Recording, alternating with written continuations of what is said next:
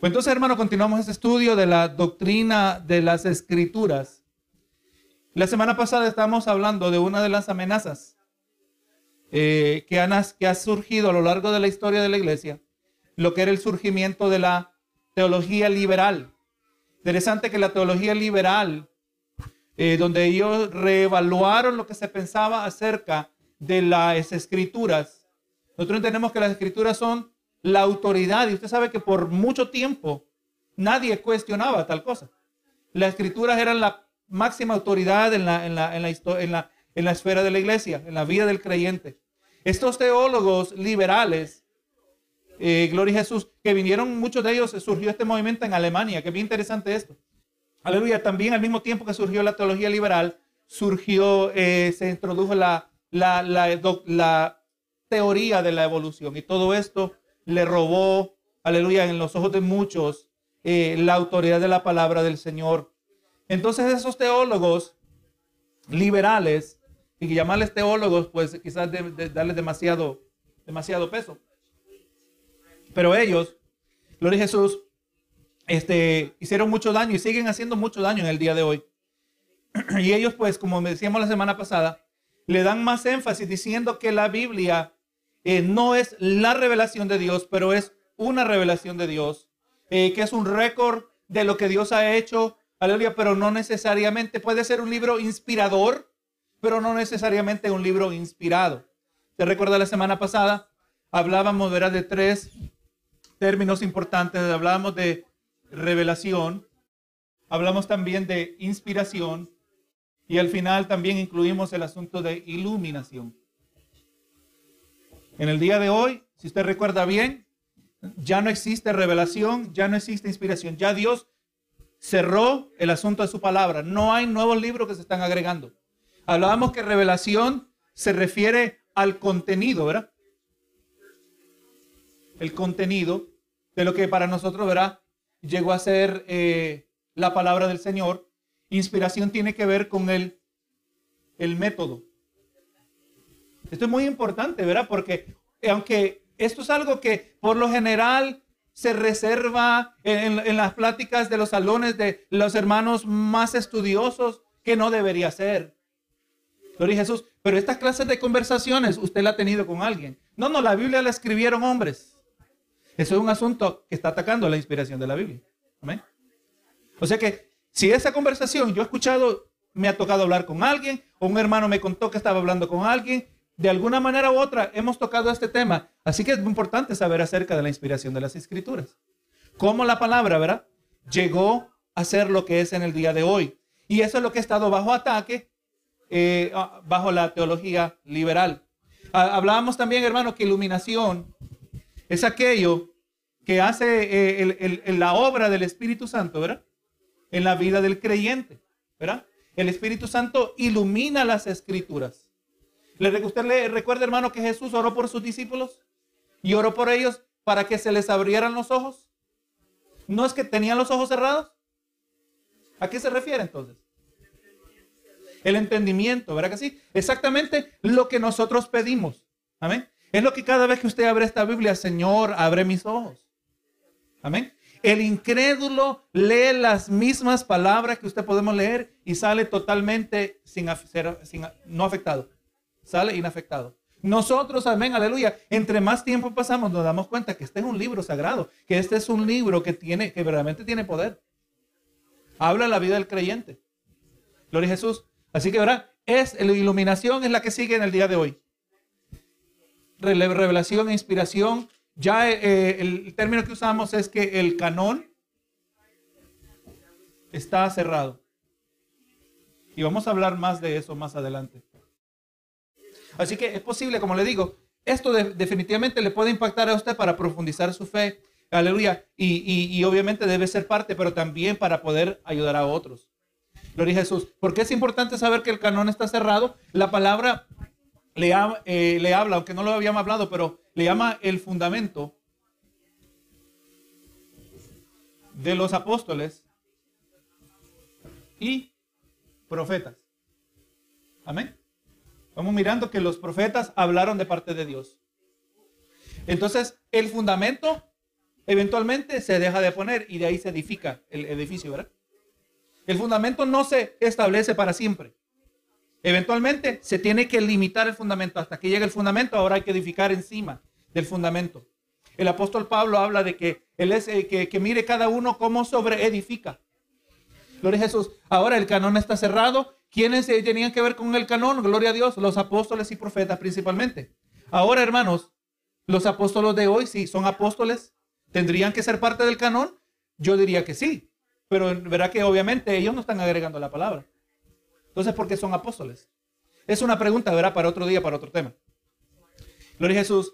Así que, hermano, el asunto de inspiración, gloria a Dios, este, ya te recuerda cuando hablamos de, de revelación, hablando del contenido, estuvimos hablando, gloria a Jesús, de, de, dos aspectos, ¿verdad? De lo que era la revelación general o natural natural y también la revelación especial. Gloria a Dios que sabemos que es la, la Biblia. Todo esto, hermano, donde Dios se ha dado a conocer. Recuerde, y estoy siendo repetitivo para, para ayudarle a usted, Gloria a Jesús. En la revelación general, Dios revela su existencia. ¿verdad? Uno sabe que Dios existe, pero uno no sabe que Dios es bueno. Uno no necesariamente sabe que Dios es santo. Eh, mucho menos va a saber que Dios tiene un plan redentor para la humanidad. Entonces necesitamos irnos de la revelación general que es inadecuada, pero solo nos lleva hasta cierto punto a la revelación especial de la Biblia. Entonces ahora lo que queremos es no caer en, lo que le llaman lógica circular o argumentos eh, circulares, que aleluya no tiene solución. Recuerda que estamos hablando, usted viene al que usted sabe que es mentiroso y le dice mentiroso, tú eres mentiroso. ¿Cómo usted le va a creer lo que dice el mentiroso, verdad? Lo de Jesús. O quizás no está muy convencido. Aleluya, ahora vienen y le dicen, ¿cómo, se puede, ¿cómo que se puede confiar en la Biblia? Porque la Biblia es verdad. ¿Y cómo sabes que la Biblia es verdad? Porque la Biblia dice que es verdad. Pero para poder creerle a la Biblia, que cuando ella dice que es verdad, es verdad, tiene que ser verdadera primero. Amén. Ahí se complica un poco, ¿verdad? Tiene que ser verdadera primero para poder saber que está diciendo la verdad cuando dice que es la verdad. Pero tenemos que irnos afuera. Amén. Obviamente, ya obviamente la Biblia sí dice que ella es verdadera y eso es lo que estamos mirando. Pero vamos mirando, hermanos, que podemos mirar afuera de la Biblia y esto no lo, no lo vamos a tocar hoy. Pero hay evidencia que podemos mirar afuera de la Biblia que nos confirma que este verdaderamente es un libro sobrenatural. Solo cuando se habla del asunto de la preservación de la Biblia. Amén cómo Dios ha preservado. Y, hermano, y si, y, si, y si ha habido variación en cuanto, ¿qué tal si lo copiaron mal? ¿Qué tal si se equivocaron en una palabra y a lo largo de los años la palabra se cambió y otra palabra se la cambió y así? Eh, eh, pero es sorprendente, hermano, cómo Dios ha preservado este libro. Hay algunos un detallito, uno aquí que otro, pero jamás acerca de doctrina. Pues la teología liberal, pues, eh, quiere eh, dar más peso diciendo que Dios puede usar un libro, cualquier libro, de la misma manera que la Biblia. Dios puede usar la, la, experiencia personal. Y es más, le dan más peso a la experiencia personal, los encuentros con Dios, que a la misma palabra revelada. Y entonces vamos mirando que ellos hacen una, una extraña división entre los misericordiosos propósitos de Dios en su revelación, ¿verdad? Que es la Biblia, Gloria a Jesús, especialmente como han sido grabados en la palabra que es profética y apostólica, habrá dando los apóstoles y profetas. Mire lo que dice en Efesios 2.19 y verso 20 dice, así que ya no sois extranjeros ni advenedizos, sino conciudadanos de los santos y miembros de la familia de Dios. Ese capítulo 2 de los eh, Efesios es interesante que nos deja saber acerca de la futura relación entre la iglesia e Israel. Verá que es algo que usted lo va a leer en su tiempo. Pero ahora mire el verso 20. Dice, edificados, nosotros ya no somos extranjeros, ya no somos advenedizos, somos conciudadanos de los santos. ¿Quiénes son los santos? Con los cuales nosotros somos ciudadanos. Está hablando de Israel, el remanente fiel, ¿verdad? Ahora somos conciudadanos, somos ciudadanos junto con ellos, ya no somos de afuera. Recuerde, la audiencia de los Efesios, una iglesia gentil, ¿verdad? No eran judíos en, en crianza de ninguna manera. Y ahora dice, ustedes ya son ciudadanos de los santos. El, mismo concepto aparece en Filipenses. Nuestra ciudadanía está en los cielos, ¿verdad? Y dice, edificados sobre el fundamento de los apóstoles y profetas, siendo la piedra principal del ángulo de Jesucristo mismo, ¿verdad? Así que vamos mirando, ¿verdad? Que Dios tomó la iniciativa de darse a conocer, dar a conocer acerca de sí mismo sus juicios contra el pecado y la maldad, su misericordia y la gracia de Cristo. Así que el fundamento de los apóstoles y, los profetas, hablando el Antiguo y el Nuevo Testamento, amén. Gloria a Dios. El, Nuevo Testamento pierde autoridad eh, si nosotros no entendemos el Antiguo, amén. O si elimináramos el Antiguo, no tiene sentido por qué Jesucristo es el Cordero inmolado, ¿verdad? La referencia la entendieron los judíos cuando Juan el Bautista dijo acerca de Jesús, eres el Cordero inmolado que quita el pecado del mundo. Inmediatamente el judío pensó acerca del sistema de sacrificios, del cual ellos eran partícipes, y ellos sabían que su sistema era corto. El pecado bajo el sistema levítico de sacerdocio de sacrificios solo cubría el pecado. ¿verdad? Entonces, el Antiguo Testamento expande nuestra comprensión del Nuevo Testamento, ¿verdad? O sea, sigue vigente en el sentido, ¿verdad? Tiene un papel que desempeña. Su palabra permanece como su sagrada revelación, aunque la gente la reciba o no. La palabra sigue teniendo el poder, aunque la gente no la reconozca. Y le voy a decir que pensar de esta manera ha impactado la manera que yo evangelizo. Ha impactado la manera que yo hablo la palabra con otros. Aleluya, porque hay dos escuelas principales de lo que se llama apologética, la defensa de la Biblia, la defensa de nuestra fe. La escuela clásica de, defensa de la fe es que vamos a tratar, dice el, dice el, incrédulo, el incrédulo dice, este, eh, yo no creo en la Biblia. Yo no creo en la ciencia. Entonces, nosotros ahora tendríamos que tomar una serie de argumentos y, mirar que hay ciencia, que la ciencia respalda la Biblia y podemos hablar también algo de lo que estamos hablando, cómo Dios ha preservado su palabra y hablamos de un argumento, muchos argumentos lógicos. Que si la persona es razonable, es posible que le ayuden. Pero ahora, el otro lado, gloria a Dios, escuela de, de, de apologética, que es, aleluya, donde se presupone del momento que usted habla con la persona, ya usted presupone y la persona va a hablar con usted que usted no, usted no va a tratar de defender que la palabra es verdadera. Usted va a hablarle a la persona y la persona tiene que aceptar en la conversación que usted va a hablar confiado que la palabra es verdadera y entonces usted le va a citar la palabra.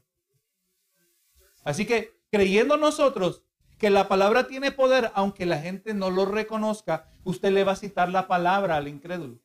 Amén. Y esto es importante, hermano, porque eh, hablamos con autoridad, pero es que la Biblia dice tal y tal cosa, pero es que yo no creo en la Biblia. No importa. Tú tienes que saber lo que dice la Biblia. Amén. Porque la palabra de Dios es viva y eficaz. ¿verdad? O sea, no necesita que yo le ayude. Ahora, si la persona tiene preguntas y usted puede aliviar sus preguntas, y eh, tiene dudas, usted le puede ayudar. Pero usted le va a citar la palabra y usted no va a tratar de comprobarle que Dios existe. ¿Me entiende? Eh, eh, gloria a Dios. El, problema está, y, yo he caído en cuenta que esto tiene sentido. Y ahora cuando yo hablo, yo le cito la palabra, aunque la crea o no. Pero esa palabra o le va a impactar o le va a juzgar. ¿Verdad que sí? Yo solo me imagino el escenario que yo le cité una, una cita a una persona y esa persona se fue a su casa y seguía pensando en esa palabra que yo le dije. Y se va a dormir y no se puede dormir. ¿Quién es el que está trabajando ahí? El Señor. La fe viene por el oír y el oír por la palabra de ese. No dice la fe viene por eliminarle las dudas. No, por el oír de la palabra de Dios. Hay que decirles la palabra de Dios, la palabra de Dios. Entonces, para decirles tenemos que conocer la palabra del Señor.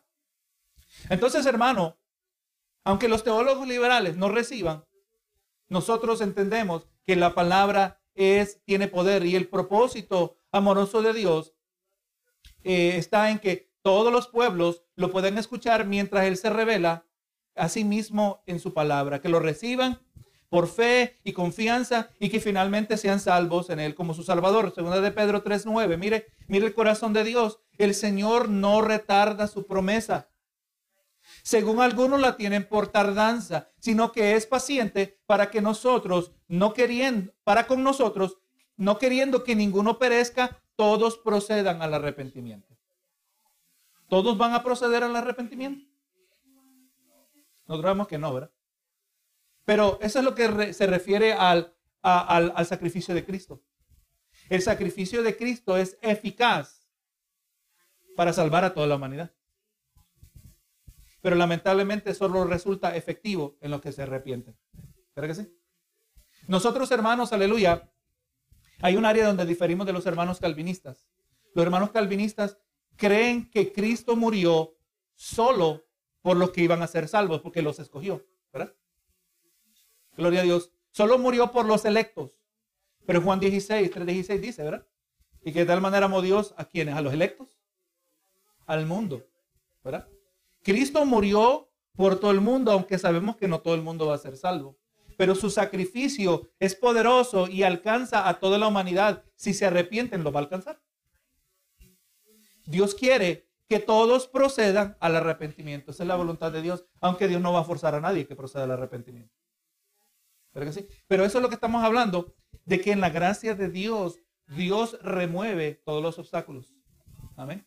Si para yo venir a Cristo, Dios, conociendo cómo yo ejercería mi voluntad, de acuerdo a su presciencia, primera de Pedro 1, 2, de acuerdo a su presciencia, entonces, si el Señor sabe que para, si yo voy a reaccionar, lo que requiere es cáncer, pues cáncer es lo que me va a venir. Si para yo reaccionar lo que requiere que yo termine en la cárcel, a la cárcel voy a terminar. Dios remueve los obstáculos. Dios nos azota como sea necesario por amor a nuestras almas. Ezequiel capítulo 18 habla de que Dios no se satisface de la muerte de los impíos. ¿Verdad que sí? Dios no se agrada Gloria a Jesús.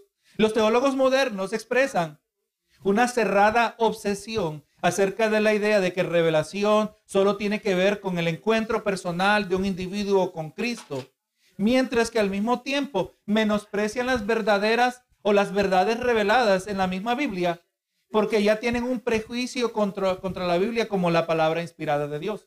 O sea, ese es el asunto.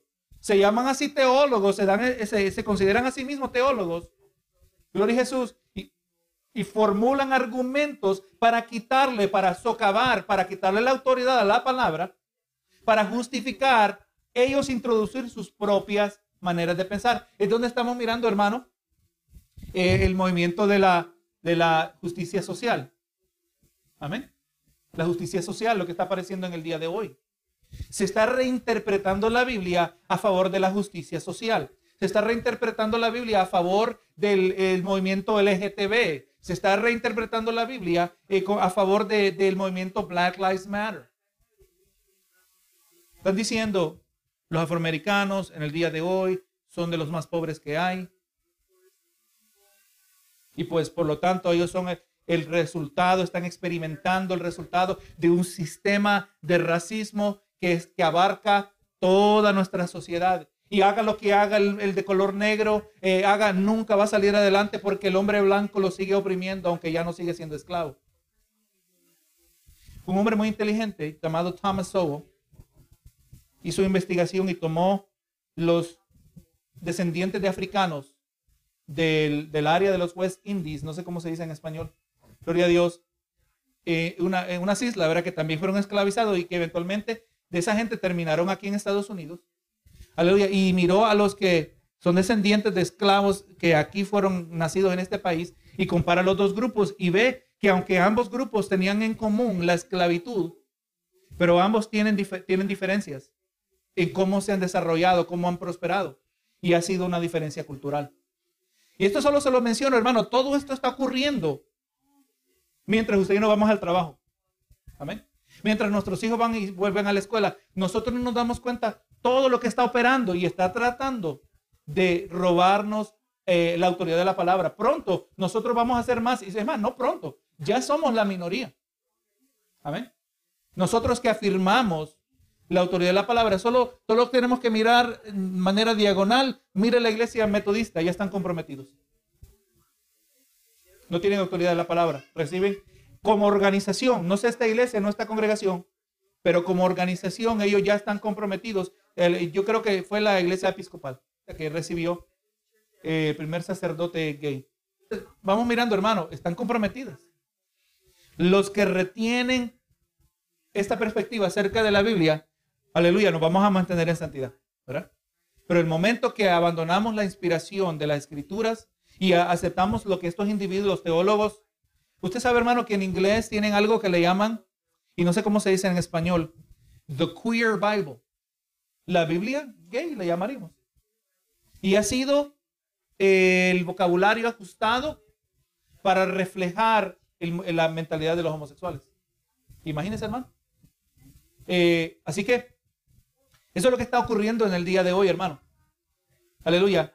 Los teólogos liberales, ellos están, por un lado, niegan, eh, niegan gloria a Dios, eh, están tan decididos que van a, ya con su prejuicio que la palabra no es la máxima autoridad. Gloria a Jesús. Cuando la misma Biblia se describe a sí misma en términos del producto de actores humanos que escribieron bajo inspiración divina.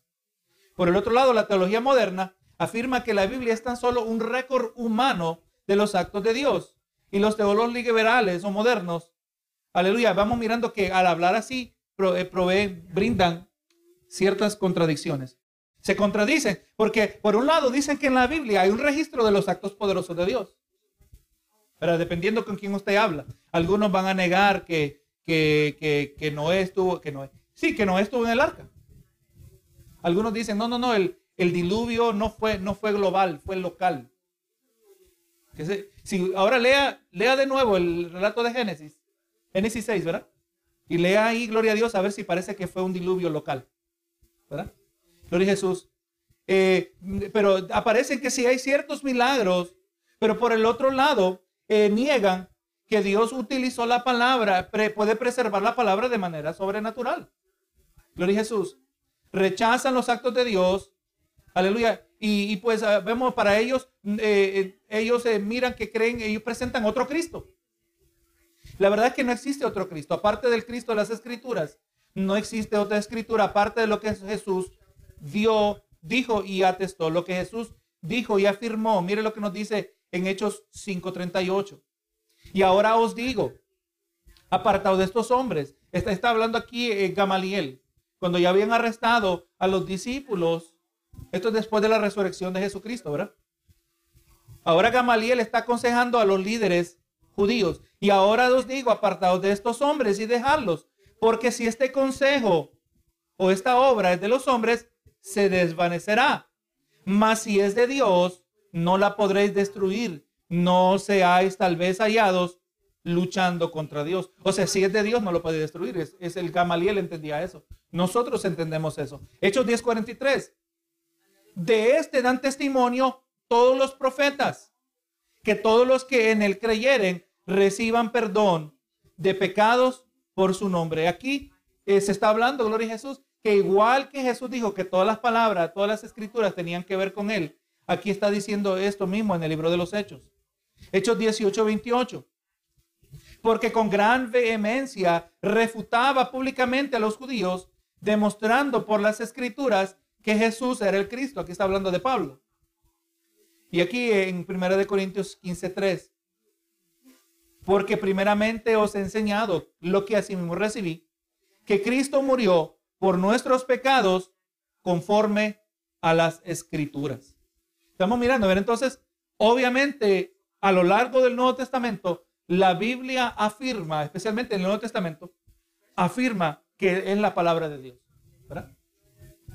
Usted sabe que hay unos individuos, eh, no sé cómo se dice en español, se llaman a sí mismos The Jesus Seminar. Y ellos este, dicen, bueno, vamos a, vamos a quitarle al Nuevo Testamento todo aquello que le agregaron los cristianos. Vamos a, a remover todo aquel lenguaje en el Nuevo Testamento que se lo fueron agregando los cristianos a lo largo de los siglos. Al final, usted ve que remueven todos los milagros de Jesús todo aquello que suena para ellos sensacionalista. Para ellos lo que no se puede defender conforme a la naturaleza es algo que han exagerado. Amén. O sea, ellos removieran a Jonás en el vientre del pez. ¿Verdad? Eso me lo dijo esta conversación, yo la tuve con una compañera de trabajo. Siendo ella episcopal, bien devota a su religión, los episcopales son los católicos en dieta, eso es lo que son. Amén. Porque también se pone la ceniza en la frente intercambia, si no hay iglesia episcopal, van a la iglesia católica. Eh, y entonces ella me está diciendo que ella no cree que Jonás estuvo en el vientre, que eso fue algo simbólico. Amén. Gloria a Jesús. Pero entonces, hermano, vamos mirando que la palabra pierde su autoridad. Eh, una, una palabra que no tiene autoridad para cambiar al ser humano. Ahora, bueno, vamos a entrar, hermano, ahora a hablar acerca de, ya hemos hablado bastante de la, ciertos aspectos de la revelación de, la palabra. Ahora nos vamos a enfocar en el, en el aspecto de la inspiración. Sabemos que verdaderamente vino de parte de Dios. Para la iglesia primitiva existieron dos factores que fueron significantes en su aceptación del Antiguo Testamento como divinamente eh, e inspirado. O sea, eh, la gente vino a Cristo, la iglesia primitiva, la iglesia que comenzó el día de Pentecostés, eh, y muchos de ellos eventualmente llegaron a ser individuos que no eran, convertirse en individuos que no eran judíos, como pasó en el caso de Cornelio, ¿verdad? Habían individuos que vinieron a Cristo. Pero entonces, eh, especialmente aquellos que no eran judíos, ¿cómo ellos eh, determinaban que el Antiguo Testamento era la palabra de Dios? Primero, vamos mirando que a lo largo del Antiguo Testamento, a lo largo de las páginas del Antiguo Testamento, se ven expresiones donde dice, y Dios habló, o Dios dijo, esto y lo otro, ¿verdad? Miramos a lo largo. Vemos el profeta, y vino palabra de Dios a mí. Y Jehová dijo, usted mira que Jehová habló con Gedeón, que Jehová habló con Eliseo. Esto es lo que le dirás al rey de Siria. Esto es lo que le dirás a Acab. Esto es lo que le vas a decir a su hijo. ¿Verdad? Vamos mirando que Dios continuamente está hablando a lo largo del Antiguo Testamento. Miramos mirando que muchas de las profecías del Antiguo Testamento también eh, se cumplieron eh, en, la llegada del Mesías. Encontraron su cumplimiento en Jesús y para los cristianos parecía claro aceptar que tales profecías tienen que haber sido directamente comunicadas por Dios mismo. Ese es un detalle importante. ¿Cómo nosotros podemos aceptar en el día de hoy, en la iglesia moderna, que la Biblia, que el Antiguo Testamento es de parte de Dios? Solo tenemos que mirar las profecías acerca del Mesías. Amén. Dios le prometió a David que un descendiente de él siempre estaría sentado en su trono. Jesús, hermano, y eso es eh, de manera fascinante el mirar. Jesús en el sentido terrenal, ya que nació y, que, y, en los ojos humanos, Él es el hijo de, José y de María, ¿verdad? En los ojos humanos. Gloria a Jesús, ellos fueron los padres terrenales. Pero si Jesús hubiera sido un descendiente biológico de José, Jesús hubiera sido un descendiente de Adán, de, de David, perdón. José era descendiente de David. O sea que el de afuera miraba a Jesús y decía, este es un descendiente de David. Pero cuando también se miraba a María, María también es descendiente de David. Así que por cualquier lado que quisieran cuestionar, Jesús es el cumplimiento de la profecía.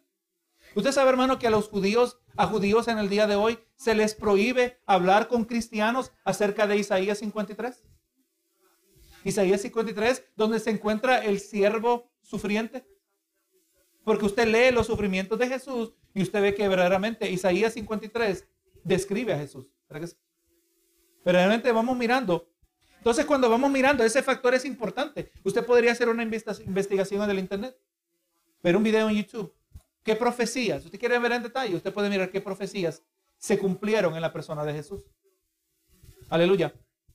Otro factor que ayudó a la iglesia primitiva a aceptar el Antiguo Testamento no solo fue que ellas profetizaron acerca de Jesús y se cumplió, gloria a Jesús, pero se mira también la misma actitud de Jesús hacia las escrituras. Jesús declaró que el Antiguo Testamento no puede ser quebrantado, es lo que dice Juan 10, 35.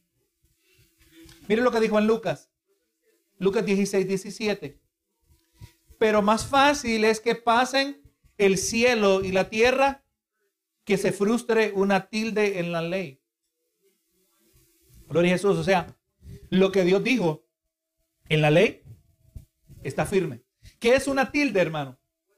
Cuando se habla del, del, abecedario judío, la tilde es el equivalente, sí. Gloria a Dios al, al, al, carácter más pequeño. Pues, parece un ojo más bien. Gloria a Jesús. El puntito de la I, el puntito de la J. lo más pequeño que usted puede ver en el abecedario hebreo equivale a nosotros como el puntito de la I, ni aún ese tan diminuto puede ser quebrantado. O sea, lo que Dios dice es fijo. Jesús, Jesús amaba el Antiguo Testamento y vivió su mensaje esencial, demostrando aceptación de él como la palabra de Dios. Para la iglesia primitiva, al ver a Jesús reconocer la inspiración del Antiguo Testamento, vemos versos como dice Marcos 12:10. Ni aún esta, ni aún esta escritura habéis leído. La piedra que desecharon los edificadores ha venido a ser piedra del ángulo. Jesús estaba citando el Salmo 118, verso 22. Al Jesús citar el Antiguo Testamento, llamándole escrituras, validaba su divino origen y verificaba su exactitud eh, histórica. O sea, cuando la Biblia habla, no es como el libro del mormón. Amén. El libro del mormón habla de personajes, de civilizaciones, de economías que no existieron. No hay ninguna evidencia. Amén. Pero cuando la Biblia habla, eso es algo sumamente fascinante, el ver cómo la arqueología confirma, amén, lo que la Biblia dice. La, arqueología no puede confirmar la Biblia, ¿verdad? Pero por lo menos la arqueología confirma que lo que la palabra, cuando la palabra habla de historia, la palabra no, se, no, no, no hierra. No hay error, hermano, en la palabra. Usted de repente lee, gloria Jesús, y descubren es más, usted se dice, estaba mirando esto en un video, no creo que eran cristianos lo que están hablando, pero de acuerdo al relato bíblico, el lugar donde era Sodoma y Gomorra, ahí dicen que usted sabe cómo fueron eliminadas esas dos ciudades, eh, con fuego y azufre. Y usted se va ahí donde se cree históricamente que es el lugar donde era Sodoma y Gomorra y hay alto contenido de azufre. Amén. Es más, dicen que han encontrado evidencia de carros eh, creo, y huesos de, carrozas y huesos y al fondo del mar donde murieron los egipcios cuando escapaba Moisés con el pueblo de Israel. Y, la, arqueología continuamente encuentra y no encuentran, de lo, lo, que han encontrado no contradice la palabra. Usted sabe, hermano, cuánta gente odia la palabra, usted no cree. Que si lograran comprobar que Jesús eh, no existió, que Jesús no era quien dice que él era, ya lo hubieran tirado con toda la tecnología que tenemos hoy, pero no hay evidencia. O, sea, la Biblia es esa, tiene eh, su origen divino y tiene exactitud histórica. O sea, lo que estamos mirando a lo largo del Antiguo Testamento ocurrió históricamente. Benito Jesús. Así que la manera que Jesús miraba el Antiguo Testamento se convirtió en la perspectiva esperada a lo largo del Antiguo Testamento, el cual está saturado con referencias, o perdón, la manera que Jesús miraba el Antiguo Testamento se convirtió en la, eh, en la perspectiva expresada a lo largo del Nuevo Testamento, el cual está saturado con referencias o citas del Antiguo Testamento. O sea, el, eh, continuamente en el Nuevo Testamento se pasa citando el Antiguo Testamento. Así que ya vamos mirando que del momento que el Antiguo Testamento es aceptado como verdadero y ahora nos introducimos en el nuevo. El nuevo, por definición, ya en parte es correcto, porque pasa citando el Antiguo Testamento. Vamos mirando, Pablo hace un argumento.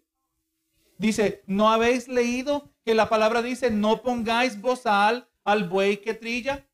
La idea era que el animal que andaba arando con el yugo, no le debían tapar la boca para que el animal pudiera comer mientras trabajaba. Y ahora es, eh, Pablo usa este argumento del Antiguo Testamento y le da autoridad para decir el obrero es digno de su salario. De la misma manera que no se le debe poner bozal al buey que trilla, tampoco, gloria a Dios, se le puede privar al obrero de Dios que viva del Evangelio. El mismo apóstol Pablo dice, yo puedo vivir del Evangelio. Dice, ningún soldado que milita, milita a sus propias expensas, ¿verdad? O sea, viene alguien y, es sustentado por otro para que pueda hacer su trabajo militar. Entonces vamos mirando cómo el Antiguo Testamento le da autoridad al Nuevo también. No podemos eliminar el Antiguo. Continuamente miramos expresiones eh, formuladas. Las escrituras dicen, o escrito está, o Dios dijo, o el Espíritu Santo dijo. Estas expresiones que afirman que el Nuevo Testamento, al hablar de las escrituras, equivale con las palabras de Dios escritas. Así que así, si las palabras de Dios escritas en el Antiguo Testamento vienen de Dios, de la misma manera en el Nuevo Testamento. Amén. Pero una de las cosas que miramos, uno de los argumentos es que cuando la Biblia habla de historia, la Biblia es 100% correcta, ¿verdad? No se ha podido negar lo que la Biblia habla históricamente. Cuando la Biblia habla de ciencia, tampoco la ciencia contradice la Biblia. Entonces la Biblia habla de historia, no un libro histórico necesariamente. La Biblia habla de ciencia, no es un libro científico necesariamente, pero también habla de lo espiritual. Entonces, si A es correcto y B es correcto, hay alta probabilidad de que C, lo espiritual, sea correcto, ¿verdad? Pero si A es falso o B es falso, hay alta probabilidad que C es falso. Y hay que reconocer, hermano, que la palabra siempre hay que aceptarla por fe. La palabra jamás se va a poder aceptar a pura lógica. Usted le puede dar toda evidencia a la persona, pero eventualmente la persona tiene que tener fe. ¿verdad? Tiene que utilizar la fe, no la lógica. Entonces, ¿verdad? Eh, ese es uno de los argumentos que se usa. Pero claro, al decir eso tenemos que traer ejemplos. ¿verdad? Una, pregunta que requiere que hagamos un poco de tarea. Amén. Podemos hacer, yo le puedo decir, bueno, te voy a decir la, la ciencia, la evolución, la, eh, la evolución no, no tiene peso. La evolución científicamente no tiene peso, porque de acuerdo a la evolución, el ojo humano no existiera. ¿Por qué no existiera el ojo humano? Porque en el ojo humano hay aproximadamente 49 mecanismos que todos tienen que funcionar al mismo tiempo. Porque entonces, de acuerdo a la evolución, aparece un diseño y si el diseño no funciona, el diseño es descartado. Entonces, ahora imagínense un ojo que a lo largo de millones de años no tenía los 49 mecanismos, pero llegó a 39. ¿Cómo? Vamos a decir que llegó a 48, pero todavía no funciona bien. Supuestamente el, el diseño tenía que haber sido descartado. Nunca, es improbable. Amén. Es improbable que hubiera llegado a ser una realidad. Lo único que tiene sentido es que todos los mecanismos aparecieron al mismo tiempo. Por eso los científicos hoy hacen la pregunta, o la hacían, ¿qué vino primero? ¿El pollo o el huevo? Amén. Nosotros no tenemos ese problema, ¿verdad? Pero científicamente tiene que preguntarse si la evolución es correcta, ¿qué vino primero, el pollo o el huevo? Benito Jesús. Nosotros ya sabemos, Dios todo lo hizo. Así como hizo Adán y Eva, ya eran adultos, ¿verdad? Gloria a Jesús. Pero ellos se ven en esos problemas. Entonces, eh, esta es una de las preguntas que requiere que hagamos la tarea, hermano. Damos gracias, hay ministerios como uno llamado Back to Genesis, volviendo a Génesis ¿Cuál es el otro? Answers in Genesis. Respuestas en Génesis. Es más, ese currículo eh, mi esposa lo ha utilizado con los jóvenes en, la escuela dominical para conformar, eh, para confirmar que científicamente nosotros podemos aceptar la palabra. Amén. Así que, si quiere ir por el lado, de, o sea, eh, para decirle, hermana, no es una respuesta que se la va a dar en cinco minutos. Amén. Pero si verdaderamente amamos las almas, amamos a nuestros hijos, amamos a nuestros nietos, amamos a quien persona, nos vamos a preparar, como dice en Primera de Pedro, que estemos siempre preparados para presentar defensa de nuestra fe. Nuestra fe, hermano, nuestra fe tiene agallas, hermano. No es una fe débil. Amén. Pero tenemos que estar informados. Escuchaba al pastor MacArthur el otro día, o ayer, hoy mismo estaba escuchándolo, y él estaba hablando, que dice, estaba por, él estaba hablando en su predicación en Filipenses, estaba hablando a su congregación que en esos días él iba a salir por un tiempo extendido. Y él dice, y, yo sé que indudablemente el enemigo probablemente va a traer algún ataque a la iglesia. No porque ustedes sean débiles, dice, pero porque ustedes se perciben a sí mismos más débiles de lo que verdaderamente son. Gloria a Jesús. Así que cuando nosotros vemos que nuestra fe tiene fuerza, pues eso nos fortalece a nosotros. Amén. Así que viene alguien, aquí está una contradicción de la Biblia. Mira lo que dice aquí. Por ejemplo, una contradicción, que se la dejo de tarea y la hablamos en otro futuro. De acuerdo a un hombre que vino a David, a una malecita, él mató a Saúl. De acuerdo a unos pasajes anteriores, Saúl se tiró sobre la espada. Entonces, ¿cómo murió Saúl? Ahora se la dejo de, tarea ahí, aleluya. ¿Qué, qué, cómo, ¿Qué procesamiento usaría, utilizaríamos nosotros para ver qué, Porque en la Biblia dice las dos cosas pero ambas cosas no pueden ser ciertas. Y usted, ay Dios mío, yo no sé qué creer ahora. No, no, hermano. Cuando usted tiene convicción, dice, no, yo sé que hay una respuesta. Yo, vamos, te prometo. Y eso es bueno, hermano, adáptelo a su, a su repertorio. Cuando alguien le pregunta y usted no sabe, usted no sé, no, no sé. No, no, te prometo que voy a investigar. Amén. Te prometo que voy a buscar una, una respuesta. Amén. Aleluya. Y pues para eso estamos, ¿verdad? Para eso estamos. Así que hermano, vamos a hablar la semana que viene. Ya vamos mirando la, una cierta lógica, ¿verdad? Eso es lo que hemos estado hablando, de por la cual se puede aceptar que el Antiguo Testamento es inspirado. Ahora vamos a mirar ahora más en detalle la semana que viene, Dios nos permita, acerca de la inspiración del Nuevo Testamento, ¿verdad? Que realmente nos ayuda a nosotros también, nos va a afirmar más en nuestra fe.